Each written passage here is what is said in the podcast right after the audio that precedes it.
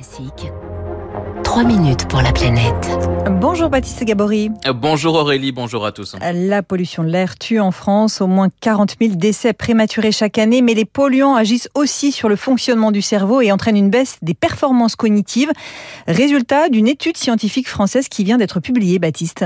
Oui, les chercheurs ont analysé les données de plus de 61 000 Français qui font partie d'une cohorte épidémiologique et ils leur ont fait passer un test de performance cognitive, donc de performance de leur Euh, Claudine Baird est épidémiologiste, chercheuse à l'INSERM, l'Institut national de la santé et de la recherche médicale, et à l'Institut des neurosciences de Montpellier. Ils ont été environ une petite demi-heure avec une neuropsychologue qui leur a fait passer des tests. On peut tester leur capacité exécutive, ce qu'on appelle les fonctions exécutives, tout ce qui nous est nécessaire pour pouvoir planifier, organiser, élaborer des stratégies, gérer le temps et l'espace. Et puis nous avons aussi pu évaluer leur mémoire, la capacité de fluence verbale, comment on trouve les mots, et des tests aussi plus globaux qui résument notre, notre fonctionnement.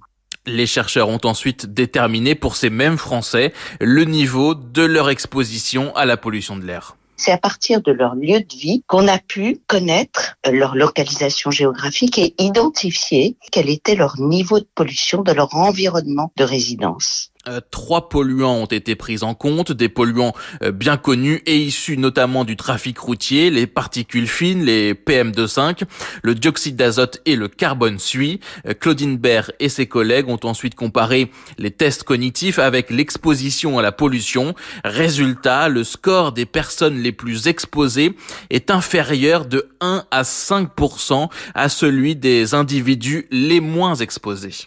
Ces atteintes sont principalement visibles quand on regarde les, tests qui évaluent les fonctions exécutives et aussi euh, l'affluence verbale. Et la force de l'étude, c'est comme on travaille sur un gros échantillon, on peut voir des effets qui peuvent apparaître comme relativement faibles au niveau de l'individu, mais qui sont néanmoins importants. Alors comment ces polluants détériorent le fonctionnement de nos cerveaux? Euh, Plusieurs hypothèses sont sur la table. On sait qu'ils passent dans les poumons, plus ou moins loin, et que ça, ça peut faire des phénomènes d'inflammation, soit localement, soit plus systémiques, qui passeraient par le sang et qui peuvent s'étendre jusqu'au cerveau. La deuxième hypothèse qu'on a, c'est pour les particules qui sont fines, il faut pas oublier qu'on les respire et qu'on les respire par le nez. Et dans le nez, il y a ce qu'on appelle le nerf olfactif qui est relié au cerveau. Et on peut penser que peut y avoir par ce chemin-là un passage des particules.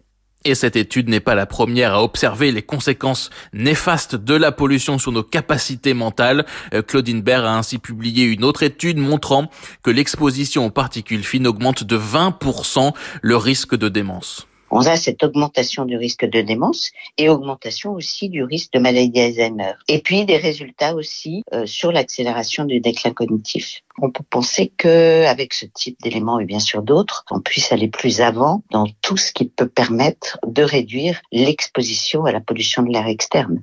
La pollution de l'air, enjeu majeur de santé publique. Euh, certes, les niveaux de pollution ont baissé hein, ces dernières décennies en France, mais 100% des habitants de l'île de France, par exemple, restent exposés aujourd'hui pour les particules fines à des niveaux supérieurs aux valeurs limites recommandées par l'Organisation mondiale de la santé. Merci Baptiste Gabory, à demain.